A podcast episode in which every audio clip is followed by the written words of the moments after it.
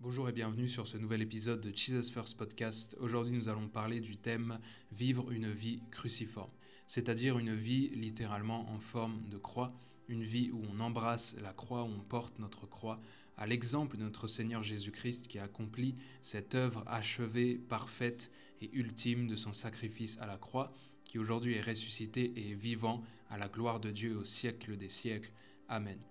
Alors j'ai beaucoup aimé ce mot au final parce qu'on n'y pense pas, mais c'est vrai que le mot de cruciforme en fait est, le mot qui symbolise le plus le fait d'être en forme de croix, de cette forme de croix cruciforme. Il n'y a pas plus explicite que ce mot-là et j'ai bien aimé cette expression. C'est vrai que j'avais pas pensé forcément à l'utiliser dans euh, un message, une prédication, mais là, ça m'a vraiment parlé et j'aimerais euh, pouvoir parler de cela aujourd'hui. Donc les récits au niveau de la croix que je vous invite euh, à relire, à reméditer, pour avoir une vision d'ensemble et complète de l'œuvre de la croix, du sacrifice de Jésus à la croix. Donc ils sont dans les quatre évangiles, dans Matthieu 27, Marc 15, Luc 23 et Jean 19. Donc je vous invite à aller euh, les relire, à repasser du temps dedans.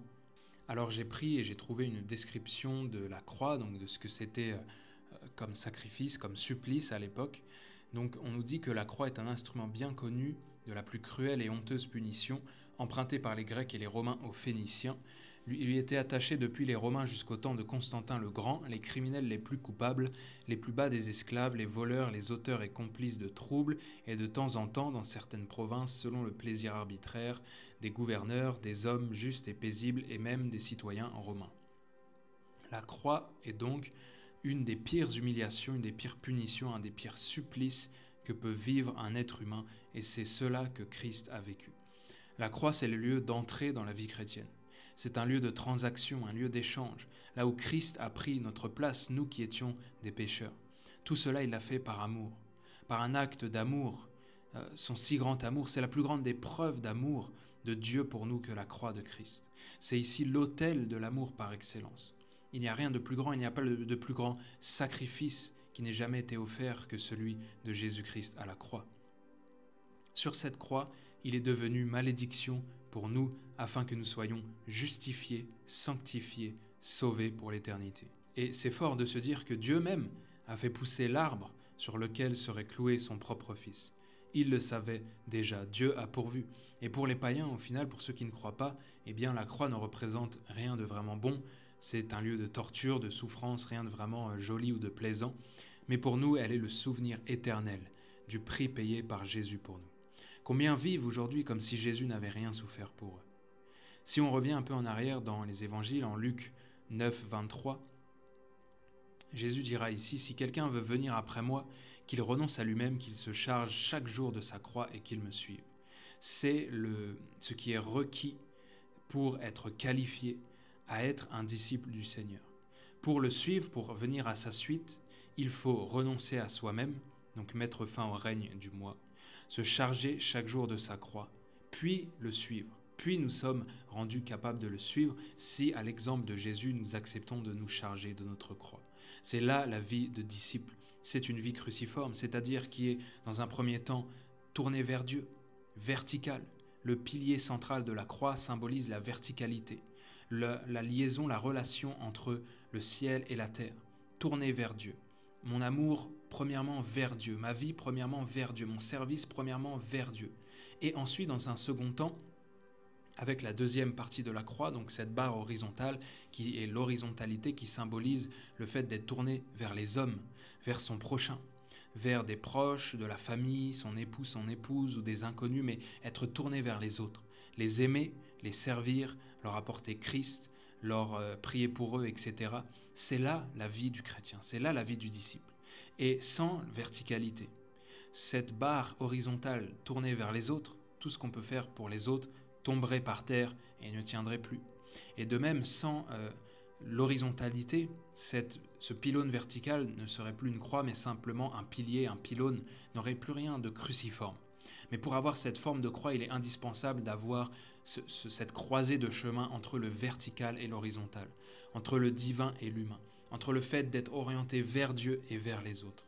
Jésus symbolisait cela parfaitement. Et lorsqu'il meurt comme cela, les bras grands ouverts, il montre à quel point l'amour de Dieu est prêt à accueillir chaque pécheur repentant qui est prêt à venir au pied de cette croix, se repentir et demander sincèrement pardon, et ensuite suivre Jésus. Jésus ira même jusqu'à dire en Matthieu 10, 38, Celui qui ne prend pas sa croix et ne me suit pas n'est pas digne de moi. Voilà à quel point c'est requis, c'est nécessaire, c'est ce qu'il faut pour être qualifié, c'est le critère de qualification pour être son disciple et être digne de lui, c'est d'embrasser la croix et de prendre cette croix. Jésus a dit lui-même que son fardeau euh, et son joug sont, légers, ne sont pas durs à porter. C'est-à-dire qu'il a déjà porté cette croix pour nous. Mais il nous demande de nous en charger, mais croyez-moi, il nous donne la force et la capacité de la porter chaque jour. Prendre sa croix et le suivre, c'est ce qui nous qualifie. Parce qu'aujourd'hui, beaucoup veulent le manteau de tel ou tel homme de Dieu, le manteau de puissance, de gloire, de guérison. Mais si peu veulent embrasser, porter le manteau de bois, le manteau de la croix. Pourtant, après la croix vient la gloire. La croix est le passage obligatoire pour toute personne qui veut venir à Christ, pour toute personne qui veut être son disciple, qui veut le suivre. C'est le passage obligatoire. Mais derrière la croix, il y a la résurrection et il y a la gloire. Jésus a été le premier et nous sommes à sa suite. Et il faut savoir que cette croix est pour nous le souvenir éternel de l'amour de Dieu, et que si nous nous en souvenons chaque jour, cela est salutaire pour notre âme, pour notre cœur, pour notre dévotion, de ne jamais oublier l'amour de Dieu pour nous et d'être constamment rempli de gratitude envers lui. Le diable a en horreur la croix. Quand le christianisme est attaqué, on attaque directement et premièrement la croix, parce que c'est le symbole de notre foi.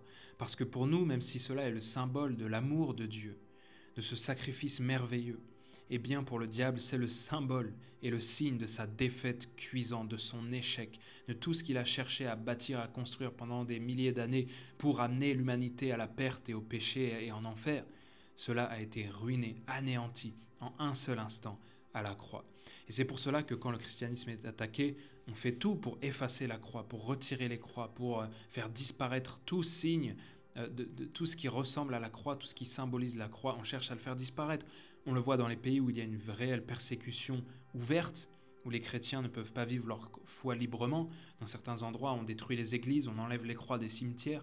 Et dans les pays plus développés, comme en Occident, comme en France, eh bien, on cherche à enlever tout ce qui est symbole du christianisme dans l'espace public en disant que c'est contraire à la République, contraire à la laïcité. Donc c'est plus subtil, mais on voit quand même cette œuvre anti-christianisme, anti-chrétienne, contre la croix parce que le diable a en horreur la croix.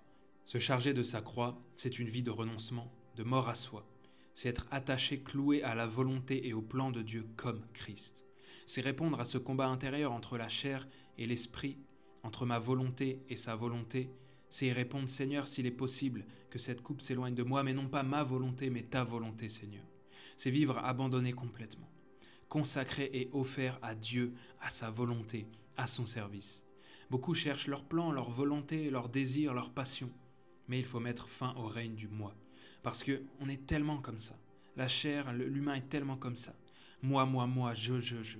Mais et Jésus Et ses intérêts, sa volonté, ses plans pour nous, pour les autres. Si tu veux avancer, tu dois être dans cet état d'esprit.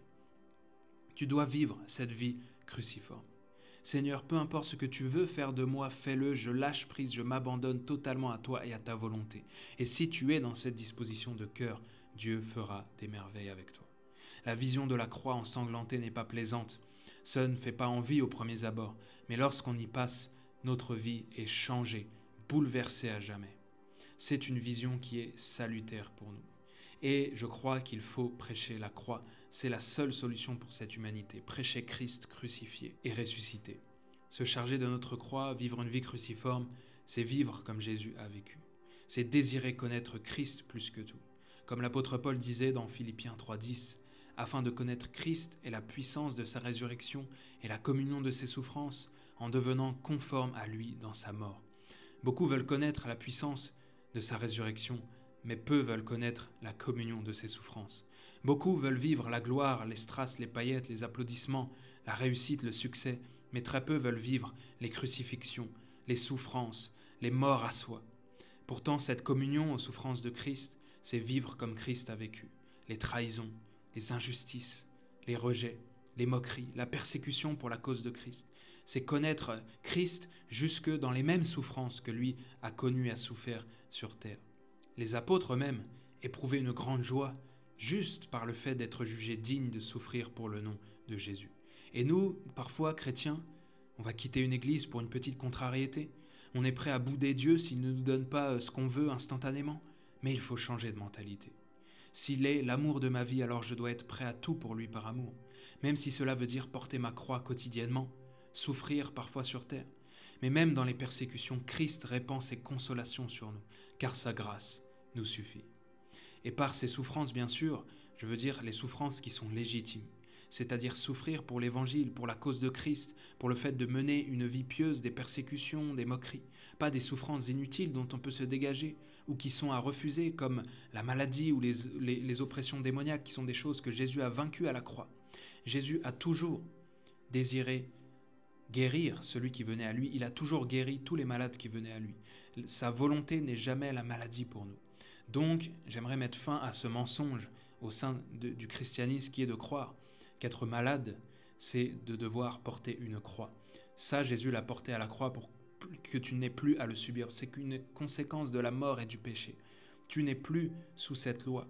Mais il faut refuser la maladie et les oppressions démoniaques. Ce ne sont pas des souffrances dont le chrétien doit se charger comme étant une croix, c'est un mensonge. La croix à porter, c'est souffrir pour Christ, pour l'Évangile, pour vivre une vie pieusement dans ce monde. De même qu'il y a des tournevis plats, des tournevis cruciformes, ne vivons pas une vie qui soit plate, dépourvue de sens, dépourvue d'intérêt, de motivation, une vie où on se laisse vivre, mais vivons plutôt une vie cruciforme, en forme de croix. Si tu veux que ta vie change, renonce à toi-même. Charge-toi de cette croix et suis Jésus. Sois prêt à tout pour Jésus, n'importe où, n'importe quand, peu importe les temps, les circonstances. Marche comme lui a vécu en intimité avec lui. Paul dira dans Galates 2.20, J'ai été crucifié avec Christ. Et si je vis, ce n'est plus moi qui vis, c'est Christ qui vit en moi. Si je vis maintenant dans la chair, je vis dans la foi au Fils de Dieu, qui m'a aimé et qui s'est livré lui-même pour moi. Et enfin, j'aimerais terminer avec ce verset, Galates 6.14. Si vous demandez de quoi un chrétien peut-il se glorifier Est-ce qu'il doit se glorifier de ses réussites, de son ministère, de ses progrès, etc., de, de, sa, de son éloquence, de sa sainteté? Voici ce que Paul dira. Pour ce qui me concerne, loin de moi la pensée de me glorifier d'autre chose que de la croix de notre Seigneur Jésus-Christ, par qui le monde est crucifié pour moi comme je le suis pour le monde. Loin de moi la pensée de me glorifier de quoi que ce soit d'autre chose que la croix de mon Seigneur Jésus-Christ. Notre gloire est dans la croix du Seigneur. Embrassons cette croix, marchons comme Jésus a marché, quotidiennement en renonçant à nous-mêmes, en nous chargeant de cette croix et en marchant à sa suite, car c'est là qu'il y a la gloire, c'est là que nous pouvons glorifier vraiment Dieu, être vraiment ses disciples, lorsque nous faisons passer Dieu avant nos propres désirs, avant notre propre volonté, à l'exemple de Jésus-Christ qui a été obéissant et s'est abandonné jusqu'à mourir à la croix pour nous, et qui aujourd'hui est ressuscité et vivant au siècle des siècles. Amen. Que Dieu vous bénisse.